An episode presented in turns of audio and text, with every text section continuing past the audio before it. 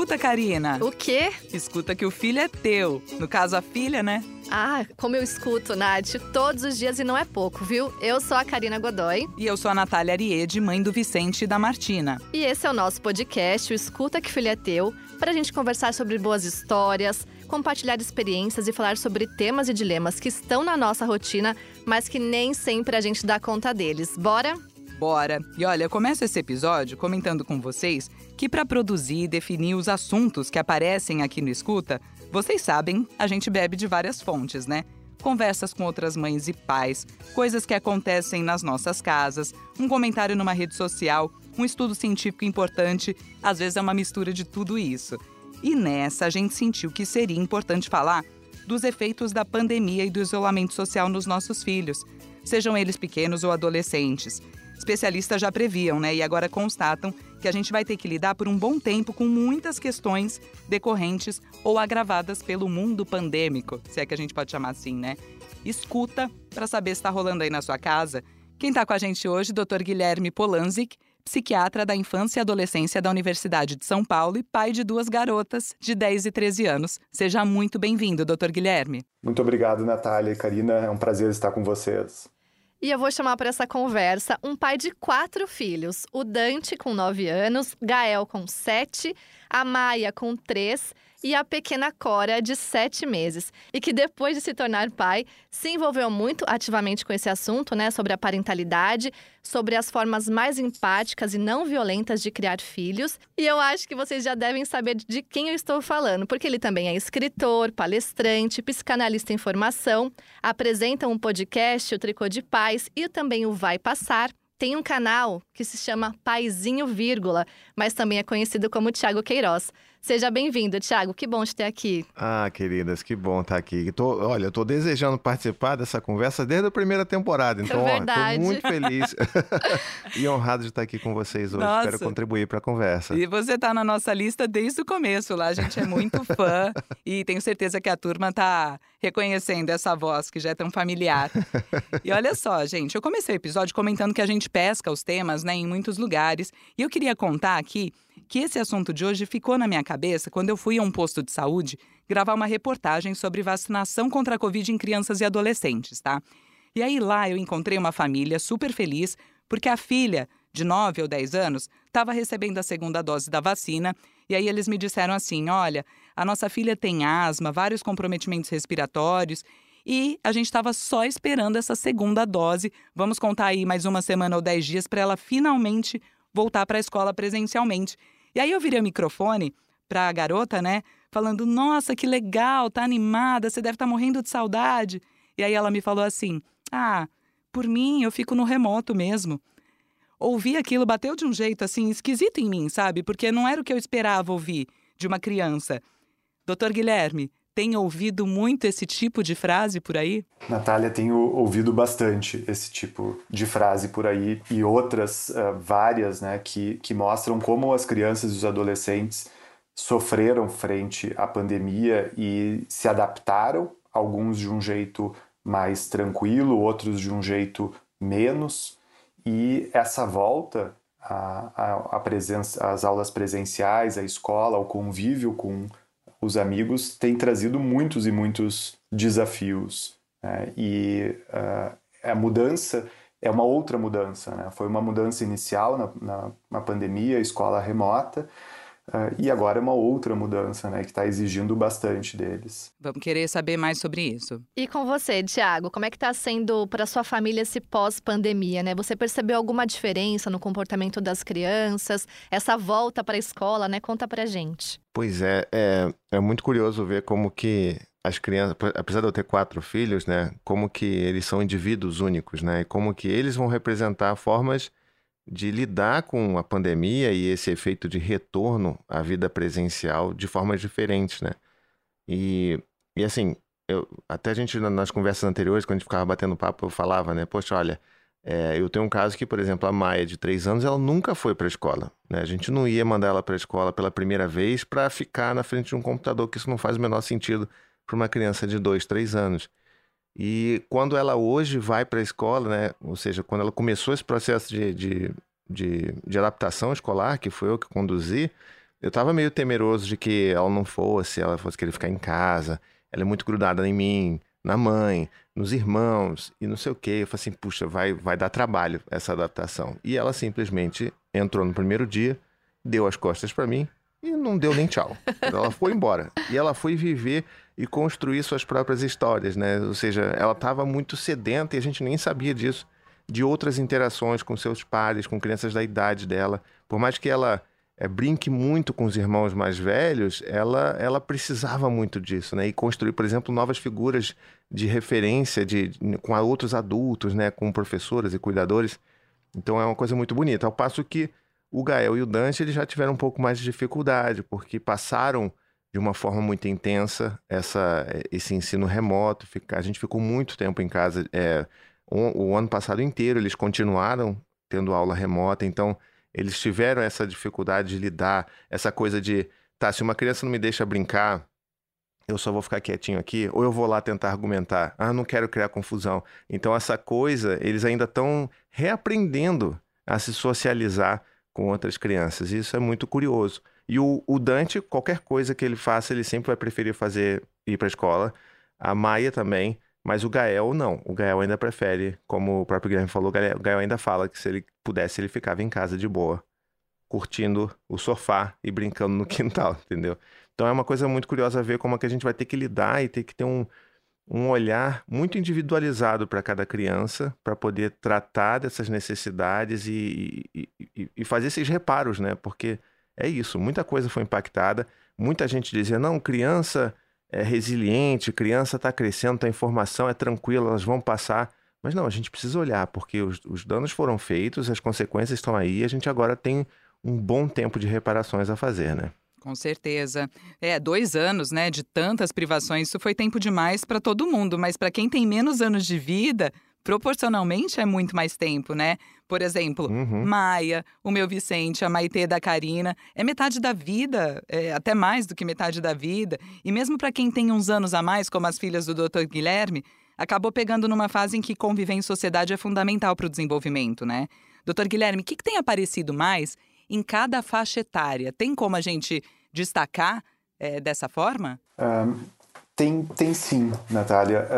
Um, os adolescentes realmente uh, parecem ser o grupo aí de, etário que, que vem sofrendo mais. Né? Uh, então, uh, sintomas de ansiedade né, têm aparecido de uma forma muito frequente, sintomas depressivos também, né, que muitos ficaram como que incubados assim nesse período da pandemia, né? Eventualmente eles já estavam lá, mas como eles estavam né, dentro dos quartos ou nas casas, sem oportunidades muitas de interação, uh, eventualmente não apareciam esses comportamentos, né? E agora eles estão aparecendo e muitos desencadeados, né, por esse retorno à, à aula. Muitas dificuldades aí no, no, na interação, no relacionamento, como o Tiago mencionou, assim, então ah, como é que eu lido com tal aspecto da relação. Né? As escolas têm falado muito né, de que uh, eles têm, estão muito agitados, com uma dificuldade de organizar o comportamento para o estudo uh, e muitas vezes conflitos, brigas físicas. Uh, então, é, esse, esse, parece ser o grupo etário que realmente está sofrendo bastante. Vários estudos em diferentes lugares, inclusive no, no nosso país, mostram que realmente os jovens, comparando com outros grupos como adultos e idosos, parece, são, parece ser aquele grupo que mais uh, apresentou sintomas uh, depressivos e ansiosos. Né? E para os pequenininhos, outras questões também, até adaptação escolar para os pequenininhos em algumas escolas foi muito diferente, né? Dos pais não poderem estar junto. Tem bastante gente relatando questões de fala, mas a gente vai aprofundar, tem até ouvintes falando sobre isso daqui a pouquinho. O Thiago passou por isso, né? Você conseguia entrar, Thiago, porque antes, né, antes da pandemia, a gente podia ficar por ali, né, participar dessa adaptação. Com você foi assim ou foi diferente? Não, é, é como ela começou esse ano e as coisas já estavam mais, vamos dizer assim, controladas, né? O processo de adaptação tinha uma salinha lá que os pais ficavam com certo distanciamento, todo mundo de máscara e, e eu conseguia ficar lá. Mas eu nem precisava, porque ela nunca apareceu na sala. ela chorava ela quando era, bem era hora resolvida. de ir embora. Ai, meu Pois é. Deus. E é, e a é coisa que a gente melhor. só descobre na hora vivendo É. mesmo, né? Não tem como Exatamente. antecipar, saber como E vai é ser. muito da personalidade, né? Porque no caso do Thiago, por exemplo, são quatro crianças. Tem, né, a Cora, que é uma bebê, e ainda teve esse fator, né? Chegou mais um em casa, e no meio de Uhum. tudo isso, que também pode gerar, né, um ciúmes, tal, querer ficar mais com os pais. Mas olha como as personalidades são diferentes, É. todos criados ali juntos, mas é incrível isso, né? É. São, assim, cada criança que nasce, eu espero que a Cora tenha sido a última a nascer. é, tá. É, mas, mas cada criança que nasce só me surpreende mais o quanto que cada uma consegue ser tão única, né? Não dá para tratar filhos, e o Guilherme deve saber disso também, né? É, como que as pessoas tendem a tratar filhos como uma massa uniforme, né? tipo, filhos. Meus filhos, as crianças, e, e elas são tão únicas que é muito doido. O Dante ele é completamente diferente do Gael, que é da Maia, e que a gente já começa a perceber da Cora que, por mais que ela ainda não tenha nenhum ano, a gente já consegue ver alguns traços de, de personalidade ali que começam a mostrar o que, que ela. O que, como que ela reage a determinadas situações, diferentes de quando os outros eram bebê da mesma idade, né? Então é muito doido isso. É, por isso que esse universo da parentalidade é tão apaixonante e a gente ama falar sobre isso. Bom, a gente pediu a participação do Carlos Aldan. Ele é palestrante e é um dos maiores especialistas em inteligência emocional no Brasil e também comportamento humano. Acho que vai agregar aqui para essa conversa. Eu vou colocar para vocês. Nós somos seres hipersociais. É, como resultado de um processo adaptativo, desenvolvemos a capacidade de cooperar em grandes números. E foi assim que a gente se tornou a espécie dominante no nosso planeta, cooperando, vivendo em grupos. É, caso algum de nossos antepassados se isolasse do grupo, por exemplo, é, suas chances de sobrevivência eram é, mínimas, negligenciáveis pois nós não tínhamos força nem tamanho para enfrentar os desafios da época. As nossas chances de sobrevivência se alicerçavam na capacidade de cooperarmos em grandes números. Daí o pertencimento ser uma necessidade básica da humanidade. Hoje sabemos que os dois maiores preditores de nos mantermos vivos e saudáveis são receber apoio social, número um, e número dois, estarmos socialmente integrados. A solidão aumenta o risco de morte prematura em 30%. Isso é mais que obesidade, ou seja, a solidão tem um risco para a nossa morte prematura maior do que a obesidade, o consumo excessivo de álcool, a falta de exercícios e etc. Grande parte da nossa identidade resulta do pertencimento a vários grupos. Identidade social é a base para a nossa conexão emocional com as pessoas, para a organização de comunidades. É o alicerce é, que nos dá sentido, né? protagonismo, significado, é, resiliência e saúde mental. Negar nossa biologia enquanto formos seres biológicos não é inteligente. Pois é, o nosso cérebro precisa dessas conexões, né? Sociáveis por natureza, mas aí veio uma pandemia. Sim. E, doutor Guilherme, uma nova pandemia pode se somar? Uma pandemia envolvendo aí questões psiquiátricas, psicológicas, emocionais? Então, Natália, o, a, ao redor do mundo, as estimativas são de que 15% das crianças e dos adolescentes apresentam algum tipo de transtorno mental, isso antes da pandemia. Tá? Nós não temos estudos com a população brasileira como um todo, estudos mais isolados, uh, e eles uh, confirmam esses dados.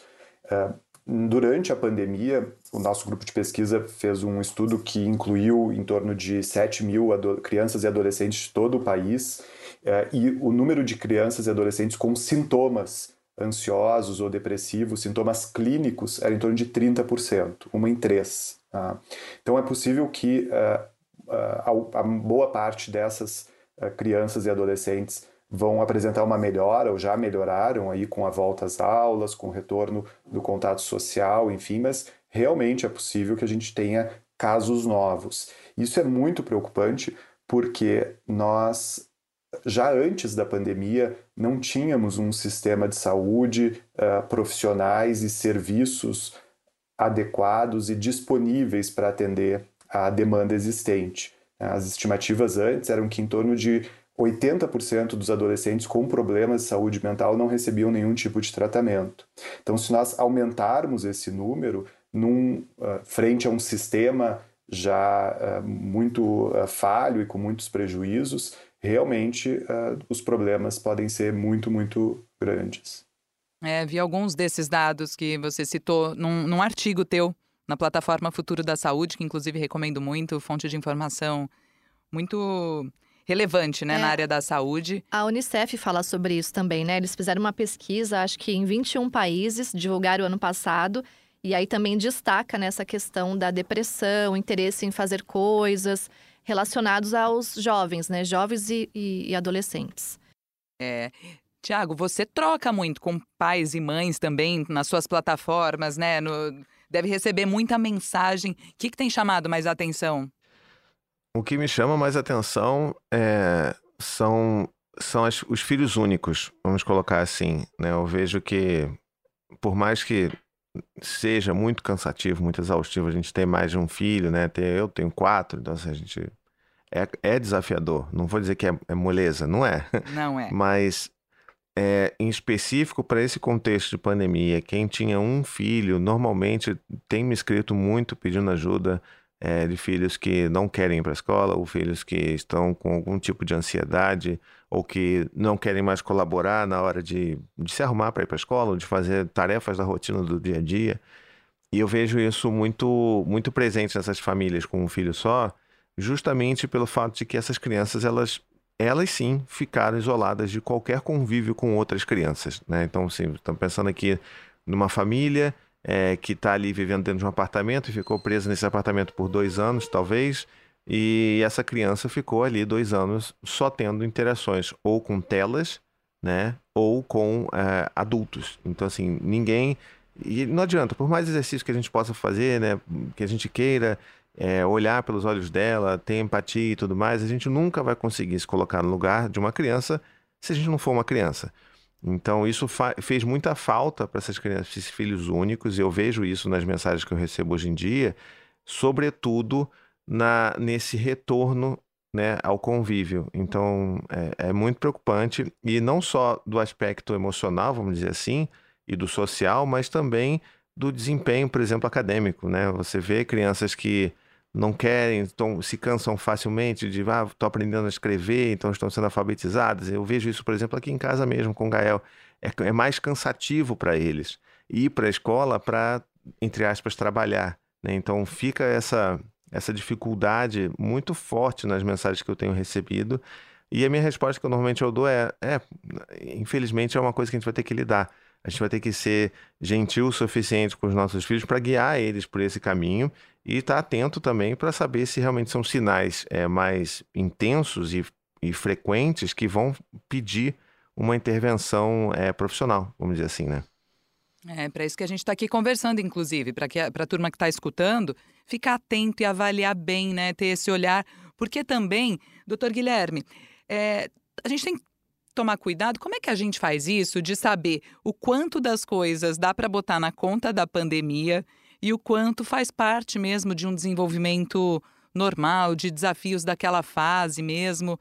Tem como diferenciar e faz sentido diferenciar ou agora pouco importa o negócio é olhar para frente? É, é, é, é, difícil diferenciar, Natália, realmente, porque, enfim, a, a, pandemia gerou experiências que são incorporadas nessa pessoa, né? Então, é essa pessoa frente ao contexto aonde, aonde ela está inserida, né? Então, Uh, vou te dar um exemplo pessoal da minha filha pequena, né, que uh, na, na, época estava com oito anos e com os vídeos em relação a, a mortes, enfim, ela, ela falava, né, então chorava e, enfim, mostrava de uma forma muito clara isso, assim, né, e, e, e, dizendo que eu tenho medo que vocês morram, tenho medo de morrer, enfim, e então, eh, e esse é um processo que é normal no ponto de vista do desenvolvimento. As crianças, né, mais ou menos nessa idade, uh, entenderem uh, que a morte é irreversível, que os pais vão morrer, ter, ter isso muito claro. Né? Então, uh, e, e, ela passou por esse processo num contexto de muito medo mesmo e real. Né? Então,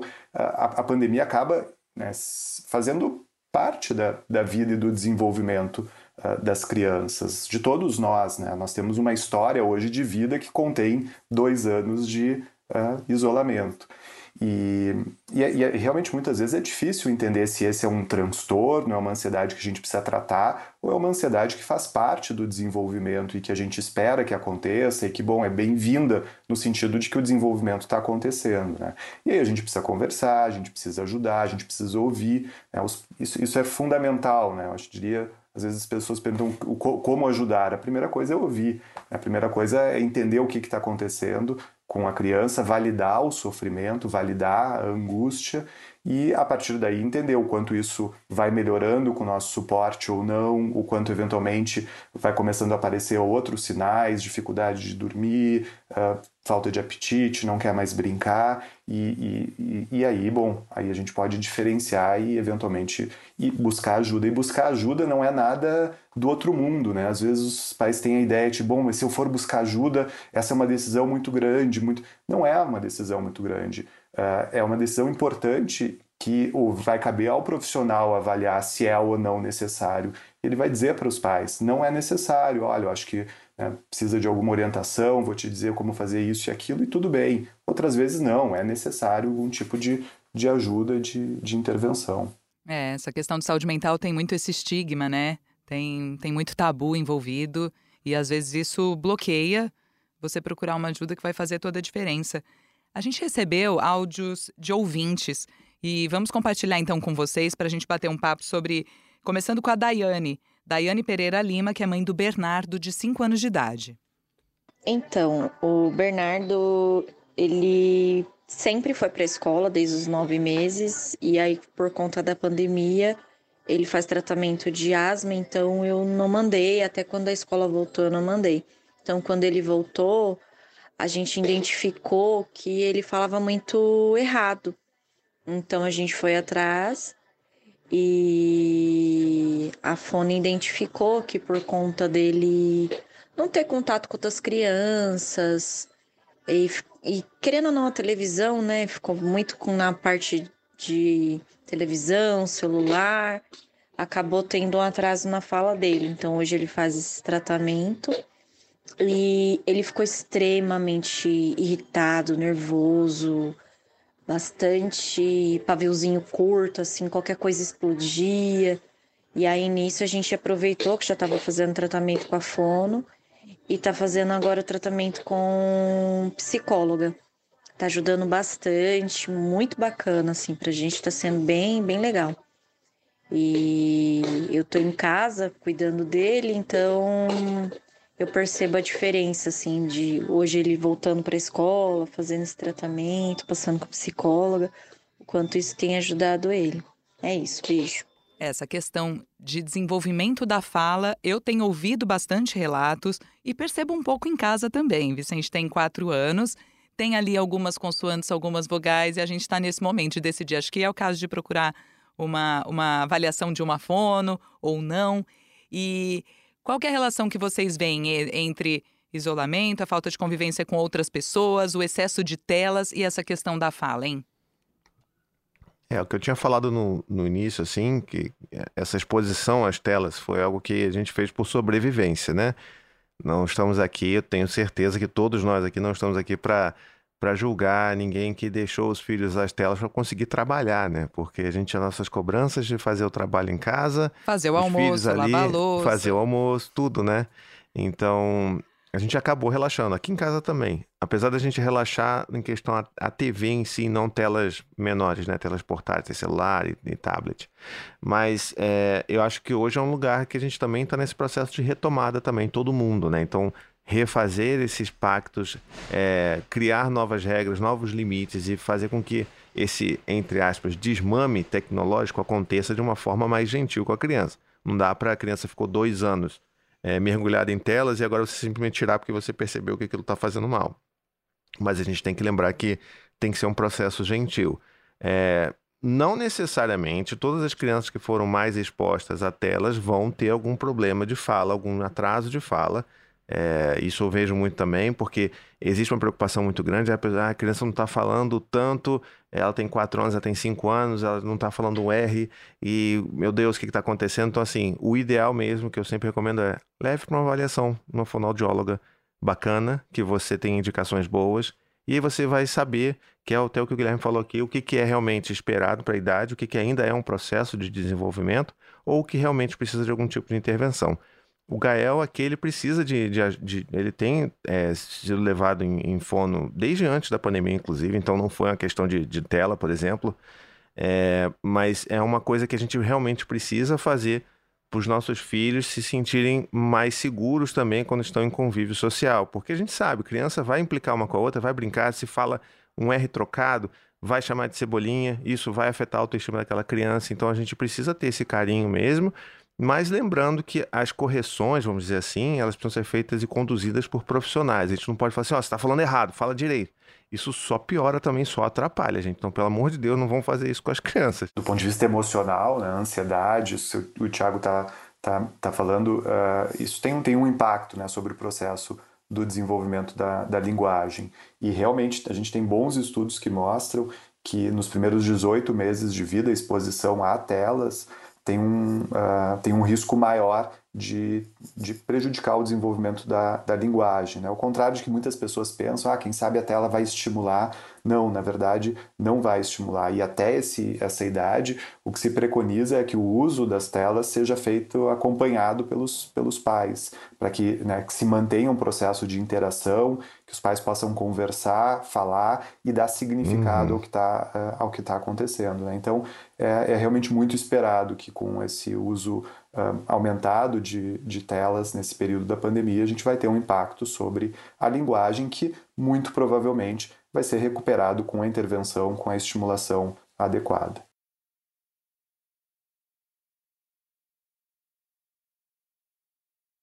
Perfeito. Isso, que o Guilherme falou é super importante porque Muitas pessoas também acham isso. Não, eu vou colocar, sei lá, um desenho que tem uma música erudita aqui, uma ópera.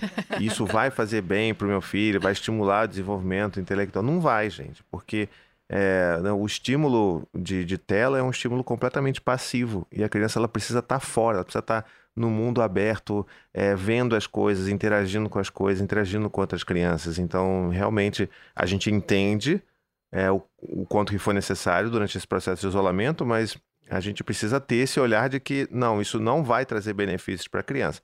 Pode trazer benefícios para os pais e para as mães, que conseguem fazer outras coisas, mas para a criança diretamente não.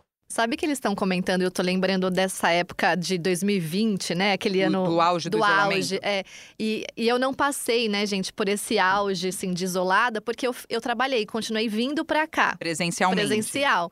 Então, é, em casa aconteceu uma coisa que foi muito boa, porque até julho, mais ou menos, o meu marido continuou em casa, só que a partir de julho ele também começou a trabalhar fora. E aí não tinha escola. e aí eu falei, meu Deus, para onde vai a Maitê, né?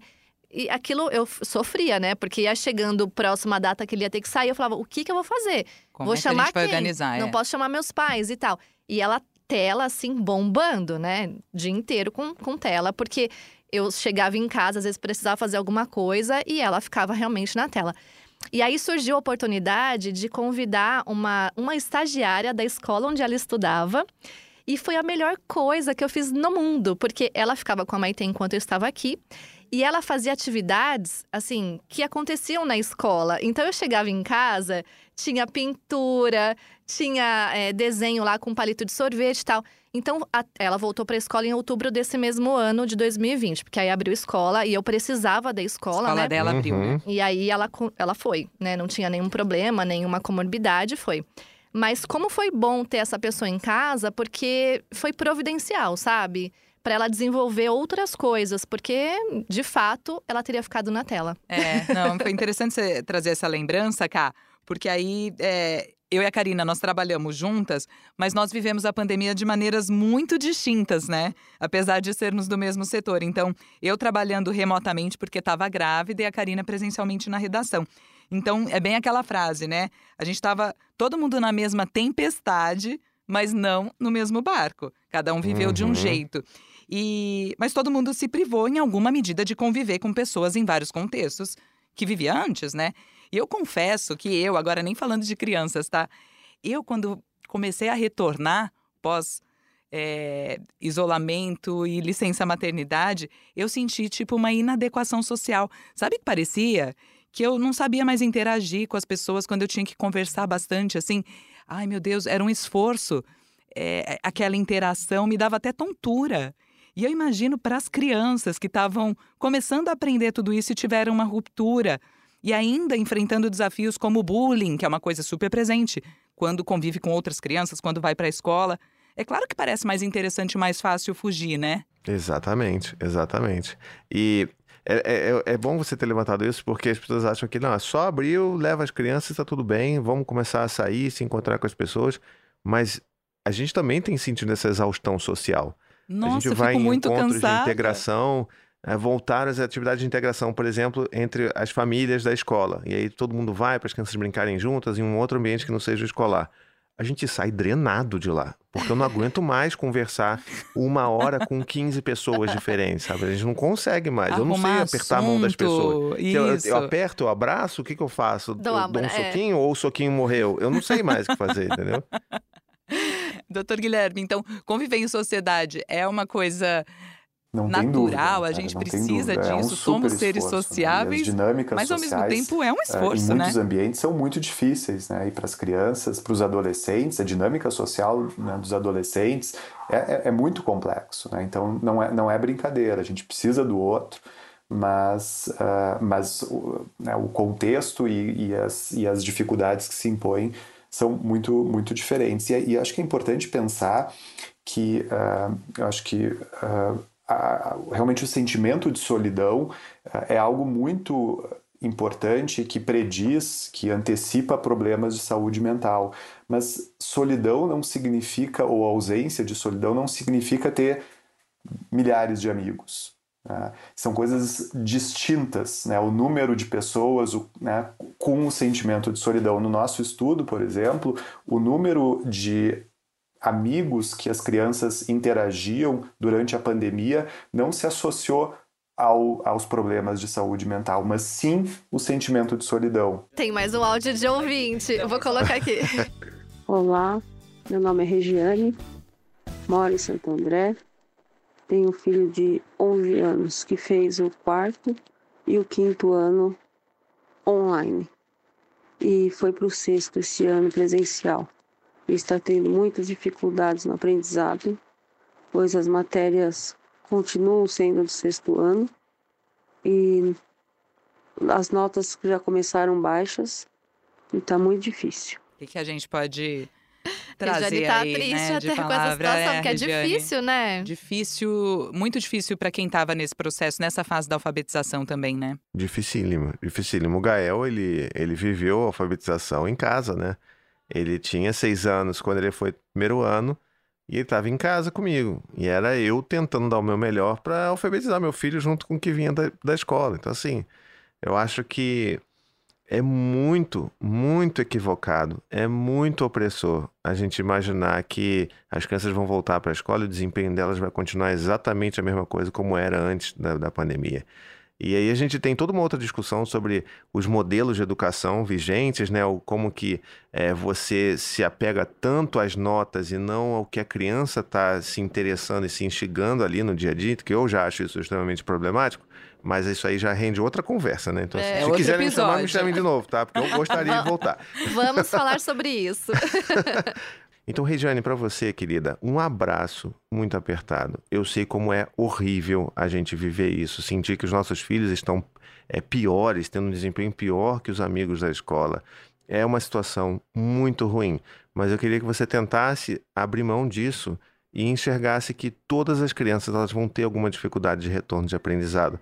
O meu filho, hoje, ele tem, o Gael, como ele estava em, em, em alfabetização ano passado, ele hoje ele está claramente num momento ali anterior aos outros amigos da, da, da, da turma dele nesse processo de alfabetização, entendendo ainda o que que é cada palavra, escrevendo com, com certo desafio, e está tudo bem, porque cada criança tem o seu próprio tempo. E se cada criança tem o seu próprio tempo, imagina quando a gente mete uma pandemia no meio desse, desse tempo da criança. Então, o que a gente está vivendo agora é um resultado disso tudo. Então, fica, tenta ficar em paz, tenta não ligar tanto para essas notas. Lembra, pensa assim, daqui a 20 anos, quando seu filho já estiver trabalhando num lugar, essas notas baixas que ele tirou hoje pós-pandemia não vão significar absolutamente nada. Então, um abraço para você. Ah, obrigada por essa fala, Tiago. E doutor Guilherme, na, na, tua convivência, tanto em casa, amigos das filhas, consultório, nas pesquisas, como é que você está vendo essa relação é, e, e dessa pressão das escolas? É, a gente tem entre os ouvintes muitos professores, diretores também. O que, que a gente dá, é, poderia trazer sobre isso? Natália, esse é um problema que já vinha acontecendo antes da pandemia, né? uma pressão cada vez maior pelo desempenho acadêmico, e isso, claro, é o reflexo de processos sociais e culturais bem mais amplos, né? mas que chega às crianças através da escola e pelas demandas dos pais também, e que vem se constituindo uma situação de um fator de estresse muito, muito grande para problemas de saúde mental.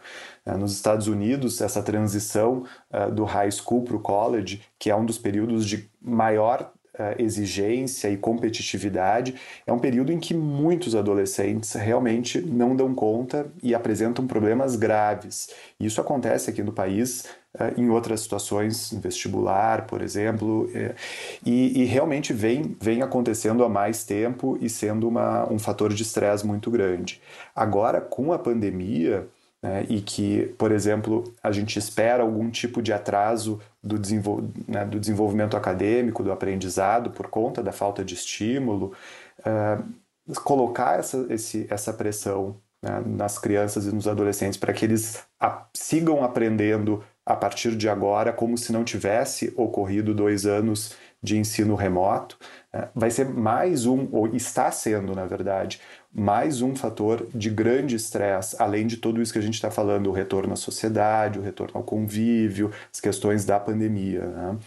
Uh, então, uh, eu vejo isso com realmente muitas, muita preocupação e no, no consultório, te digo, esse é um dos fatores que né, permeia, vou te dizer, a grande parte dos problemas que, que as crianças e os adolescentes apresentam.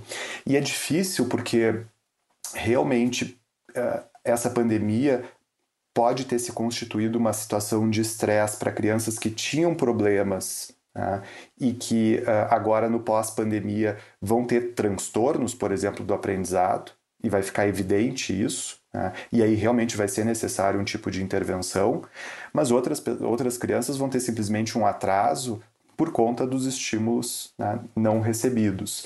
No momento em que se volta o, o, ensino, a gente não vai saber isso, se já é um transtorno ou é simplesmente o atraso uh, relacionado à pandemia. E aí é preciso né, todo o suporte, intervenção, e à medida que vai evoluindo bem ou não, a gente vai poder diferenciar. Ah, queria voltar um pouquinho na, na, nossa conversa. A gente citou, falou bastante já sobre telas, e muito pensando até nas crianças menores, de terem ficado ali nas telas para verem desenhos, né, maiores em videogame. Mas pensando, a pandemia ela trouxe muitos paradoxos. E um dos paradoxos foi justamente, a gente vinha tanto com um discurso de evitar tela, etc, até tal idade, o ideal é nem mostrar, só que aí de repente o mundo estava na tela e estava lá a gente colocando os filhos para ver o avô, a avó virtualmente, Os diante amigos. do professor virtualmente, era a única forma que a gente tinha, né? Sim. Então o Tiago ressaltou bem de como esse desmame também não pode ser abrupto, porque nós mesmos empurramos e trouxemos as telas dessa forma, né? Para os menores ainda, por exemplo, alguns amigos, a Maite, tipo, nossa, quem é essa tia? Quem Sim. é esse? Porque não viu mais, e aí, então tem que mostrar mesmo, né? Exatamente, então a gente acaba trazendo. Só que aí, é, tem um outro lance que eu queria trazer do bullying, que é, é um baita desafio sempre foi para a convivência de crianças e adolescentes, mas eu imagino que agora a gente não está nessa fase ainda, né, Karina? Que os nossos são pequenos. Mas Thiago já deve poder falar Sorte sobre isso, doutor Guilherme também. é, porque é um bullying que agora não acontece só ali na escola, ele segue nas telas, nos grupos de WhatsApp.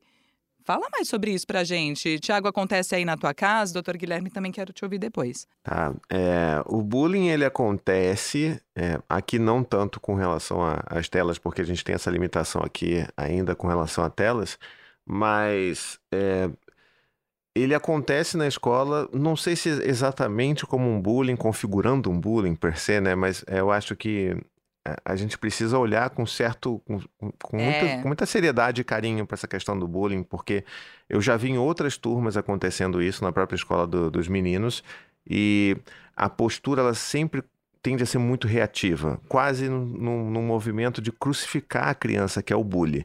E a gente precisa entender que esses processos de socialização das crianças são muito complexos. É. Depois de, desse isolamento, é muito mais complexo ainda. Então a gente precisa.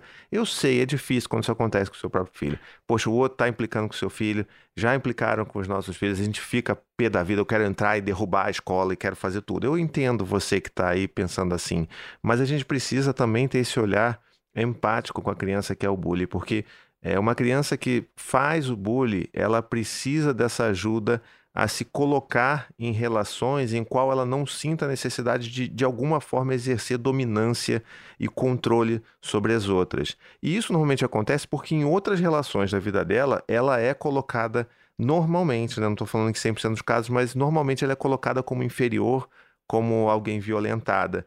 Então, né, em última instância, a gente está punindo duas vezes aquela criança, que ela está tendo dificuldade de lidar com todas as outras relações que ela tem na vida dela, está tentando fazer sentido daquilo tudo num lugar que, olha, é bom, pelo menos aqui então, para eu sobreviver, pelo menos aqui eu quero ser o superior, eu quero estar no controle, eu vou bater aqui.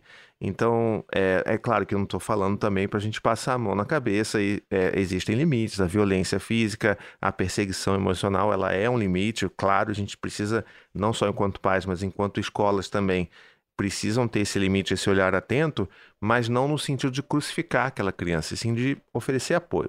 O bullying ele precisa de apoio, né? Ele precisa na maioria das vezes também de apoio psicológico, né? Às vezes até psiquiátrico, mas ele precisa desse tipo de acompanhamento para ele conseguir se desvencilhar das outras formas que não são tão, vamos dizer assim, saudáveis de se relacionar. O, o, o, o que se, se sabe sobre o cyberbullying, né, o bullying através das, das redes sociais, enfim, uh, é, é, que ele está muito associado com o bullying presencial, com o bullying real. Né? Não, não, não, não parece ser fenômenos distintos. Né? Então, o que acontece é que realmente o, o bullying online, cyberbullying, ele tem um potencial né, de, de, propagação de informações, de notícias, de imagens muito grande. Então, ele potencializa um processo que uh, está acontecendo presencialmente também. Né? Então, realmente, as, as escolas precisam ter um olhar muito cuidadoso, porque bullying é um fator de risco muito importante para problemas uh, de saúde mental, um dos mais importantes.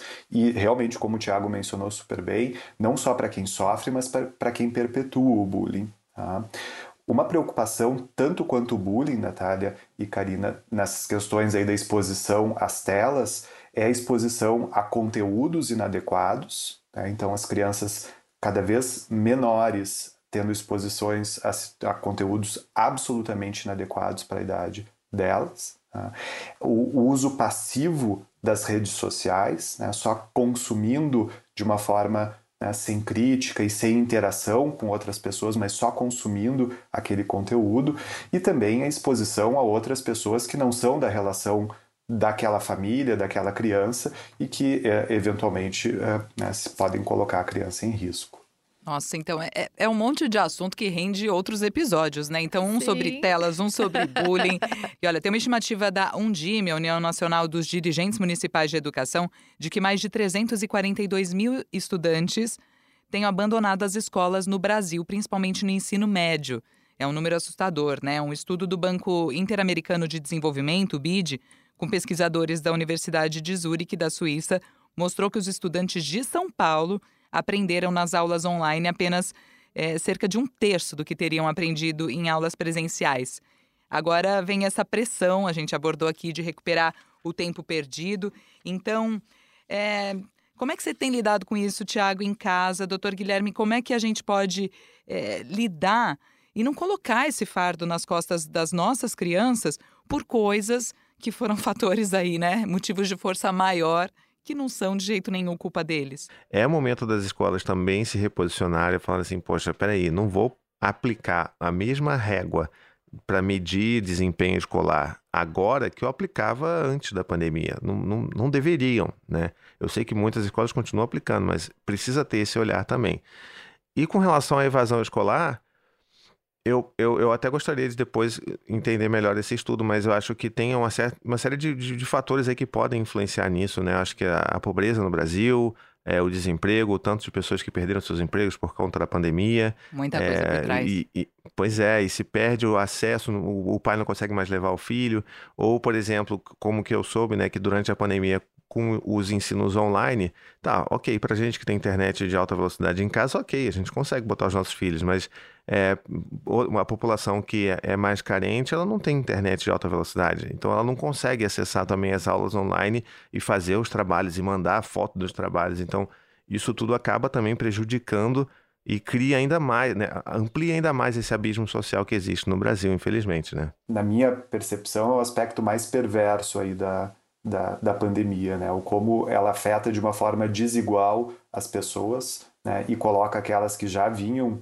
uh, com mais dificuldades, em maior vulnerabilidade, em ainda uh, vulnerabilidade maior. E não só nesse momento, mas com marcas, com consequências futuras, né? Porque uh, nós sabemos que transtornos mentais têm impacto enorme sobre o desenvolvimento das pessoas, inclusive até a idade adulta.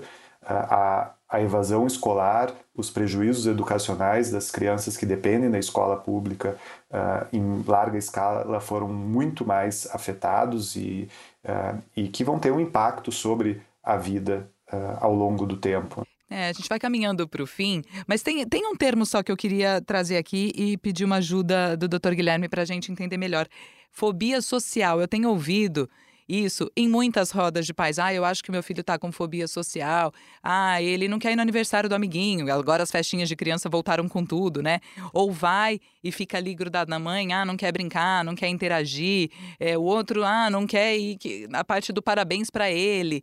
O que, que é fobia social e tem rolado muito mesmo? Então, fobia social é um transtorno de ansiedade, é um transtorno de ansiedade social em que a exposição social, seja através de conversas, seja comendo, escrevendo, uh, uh, na frente a outras pessoas, gera uh, sintomas de ansiedade, preocupações muito, muito grandes, trazendo um prejuízo e persistindo ao longo do tempo.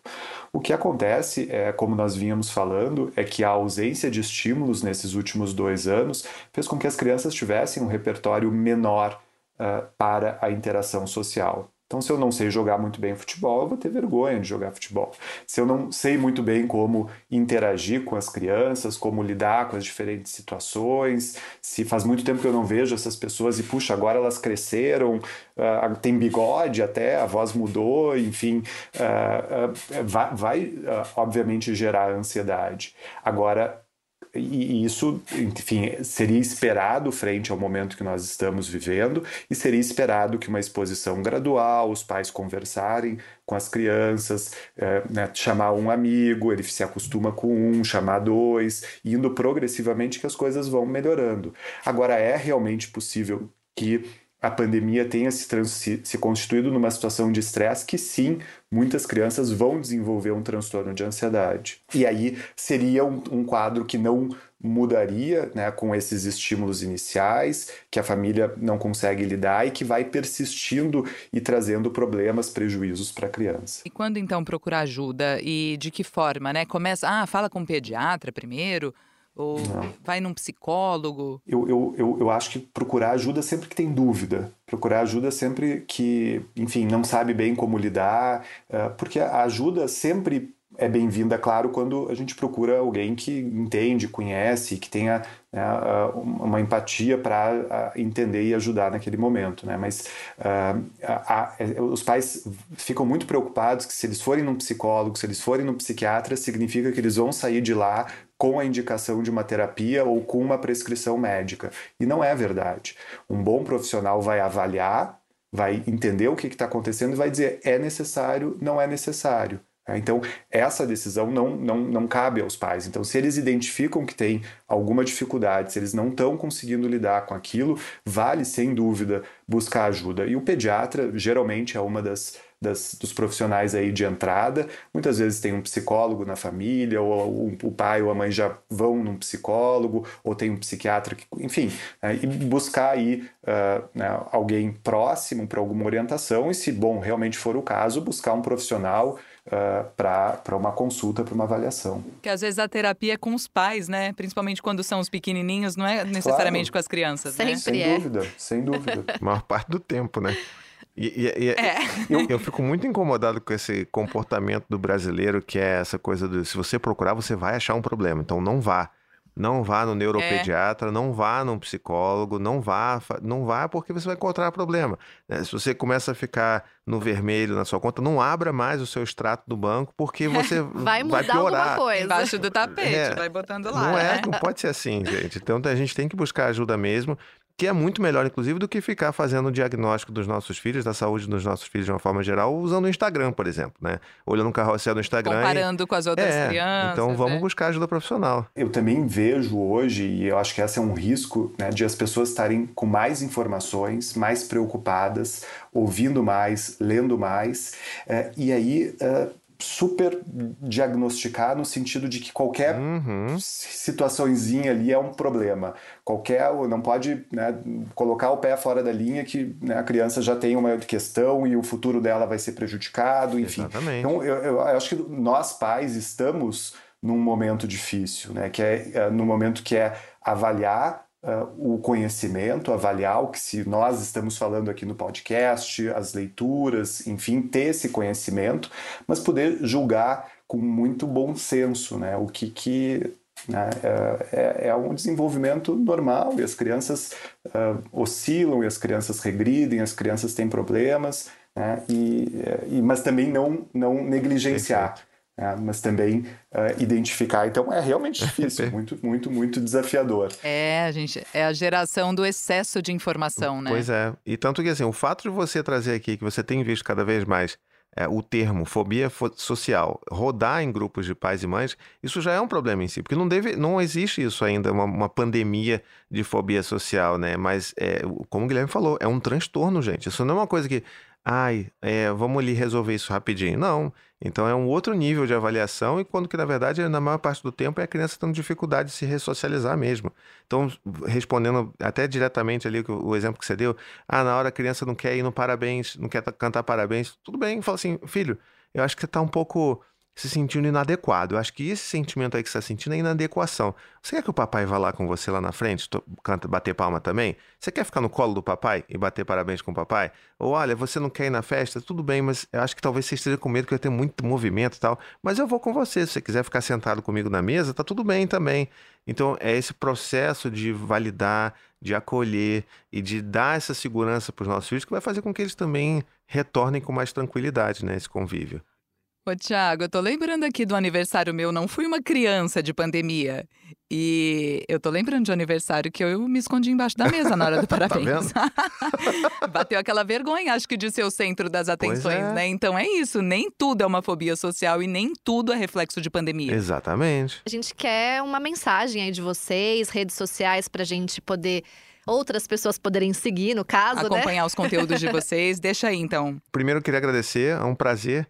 Quando eu falo que eu queria mesmo participar desde a primeira temporada, é verdade. Então estou muito feliz de estar aqui. Eu sei, Ai, ele que mandou mensagem, eu me lembro. O primeiro contato, logo que a gente estreou, eu falei, vamos, vamos. E aí, Finalmente. Agora deu certo. É muito legal. Então, parabéns pelo trabalho de vocês. É um podcast de altíssima qualidade. Foi um papo delicioso. Obrigado, Guilherme, por estar aqui também. É, não conheci o seu trabalho, vou começar a acompanhar também. E se você quiser acompanhar o meu, é, me procura como Paizinho Vírgula nas redes sociais, você vai me achar. E se você já está aqui, você gosta de podcast, então talvez você vá gostar de um podcast meu que é o Vai Passar, que eu faço com a minha amiga Elisama Santos. Maravilhoso. E com muito A carinho. Elisama esteve com a gente na primeira olha aí, temporada, tá o episódio sobre o choro. É. Muito legal. Tá vendo? Então a gente tá lá, se quiser ouvir mais. Se você é um pai e quiser ouvir mais sobre paternidade especificamente, tem o Tricô de Pais também. Então, tamo junto nessa caminhada aí. Também queria agradecer muito a vocês, a Karina e Natália, pelo convite. É sempre um super prazer uh, ter a possibilidade de conversar com, com, com, as pessoas e chegar nas famílias. Uh, acho que realmente a educação, a informação é central, tudo começa por aí. Né? E uh, com a complexidade do mundo de hoje, com a complexidade de ter filhos, é super importante. Né? O trabalho de vocês é importante. Uh, o do Tiago, é importante todo esse conhecimento aí que chega numa linguagem acessível que nós, uh, pesquisadores uh, e, profissionais, muitas vezes temos dificuldade. Mas acho que super importante e eu acho que sempre esse desafio né, de poder avaliar a, a, a informação, de poder olhar com parcimônia aí o desenvolvimento dos filhos, entendendo que é um, um, uma jornada dinâmica, com idas e voltas, difícil, com turbulências, né? mas que é, é isso que torna tão gratificante, tão bonito aí uh, criar filhos e tê-los. Muito obrigada, Muito obrigada por compartilhar o conhecimento e o tempo de vocês, viu? E o Escuta Que Filho é Teu está disponível no G1, Globoplay e todas as outras plataformas de áudio digital. Siga o nosso podcast para receber notificações sempre que tiver um episódio novo. E dá um check lá, assim, para várias estrelinhas. Dá que uma a gente, moral. A gente gosta. E você pode interagir com a gente também, saber dos bastidores do podcast, os próximos temas, nas nossas redes sociais. O meu é o arroba a Karina Godoy, Karina com K e o Godoy com Y. Tem o arroba Natália Ariede, que está aqui ao meu lado, que é como se escreve mesmo, e no portal G1. Ei, Karina, a gente precisava falar sobre essas Nossa, coisas, né? É. É um tema denso, eu acho. É um tema que às vezes a gente vai deixando ali embaixo do tapete, igual a fatura do cartão, né? Que o Thiago mencionou aqui no final. Ah, não quero olhar lá para não saber. Mas a gente precisa ter esses olhos, esse filtro e olhar para os nossos filhos, né? Perceber se tem alguma coisa de errada, é, que pode não ser também um, um transtorno que teria e tal. De repente, é só a idade que não quer ir para festinha, que quer ficar mais ao lado dos pais tem que ter esse desmame devagar mesmo, né? Eu acho. É, e essa consciência de que dois anos de privação parece pouco e a gente até consegue. Tipo, ah, vamos voltar. Ah, voltou. Beleza, vou lá e continua como se nada tivesse acontecido. Algumas pessoas adultas conseguem fazer isso. Sim. Mas exigir das crianças, gente, para eles. É... é uma ruptura muito grande. Muito. Especialmente para aqueles que ficaram mesmo em casa e tal, não saía é, enfim, voltou para a escola um pouco depois. É, tem que retomar Mesmo isso que devagar. Voltaram, né, cara? É. é não, não é a vida de antes. Sim, Era muito, foi muito diferente. Então, uhum. é gradativo. Conviver em sociedade não é fácil. Se a gente olhar para a nossa vida de adultos mesmo, você vai perceber o quanto esforço exige para você interagir, ter as relações no trabalho. Ah, eu confesso que tem é gente que eu até agradeço, assim, ai, não vou precisar abraçar, não vou precisar beijar. Só dá aquele oi de longe, assim, oi, não é? Exatamente. Mas é isso. E aí você vai obrigar uma criança a beija, abraça, abraça cumprimenta. Tio, tipo, nem sei quem é, não lembro Nunca mais, mas vi. você conhecia antes, mas tipo, Querida. dois anos sem ver, não sei quem é. Então, vamos com calma, muita É. calma nessa hora. Um olhar atento, sem neuras, com informação, mas escuta a intuição também. É, e se precisar de é ajuda, isso. tudo bem, É. né? Vai atrás de uma ajuda, de um profissional, uma indicação de alguém que você confia.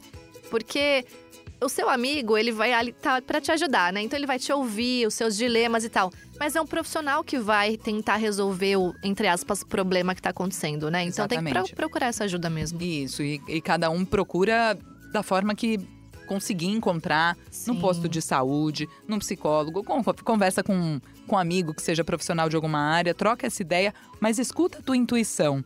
Então, às Sim. vezes, alguém pode falar, eu tô achando que isso aí tá grave, mas lá dentro a gente sente muito, né? Você Sim. fala, não, eu acho que tá no tempo dele, vai dar tudo certo. Sim. Ou, hum, tô achando que aqui tem alguma coisa, Vai talvez gerar precise outra ajuda. coisa. Leva e escuta a opinião de um profissional, que é importante. E Perfeito. tem coisa que não dá mesmo pra gente negligenciar, mas aos poucos a vida vai voltando, vai dar tudo certo. Amém. A gente vai chegar lá. Ah, e só uma recomendação: o Thiago citou aqui o episódio da Elisama Santos, né? Ele falou sobre a Elisama Santos, que é Sim. super parceira dele. Queria deixar essa indicação do episódio Choro. É um Ai, dos muito mais bom. amados. É. Lá da primeira temporada do Escuta que o Filho é Teu. Procura que você encontra com esse nome. Foi um dos primeiros. Acho que se não o primeiro, né? Ou o Isso, segundo. e que ainda repercute até hoje, porque ele não envelhece. Não. São conversas eternas atemporal. que tem ali, atemporal. É isso. Obrigada por escutar a gente até aqui. Um beijo, até o próximo. Tchau, tchau.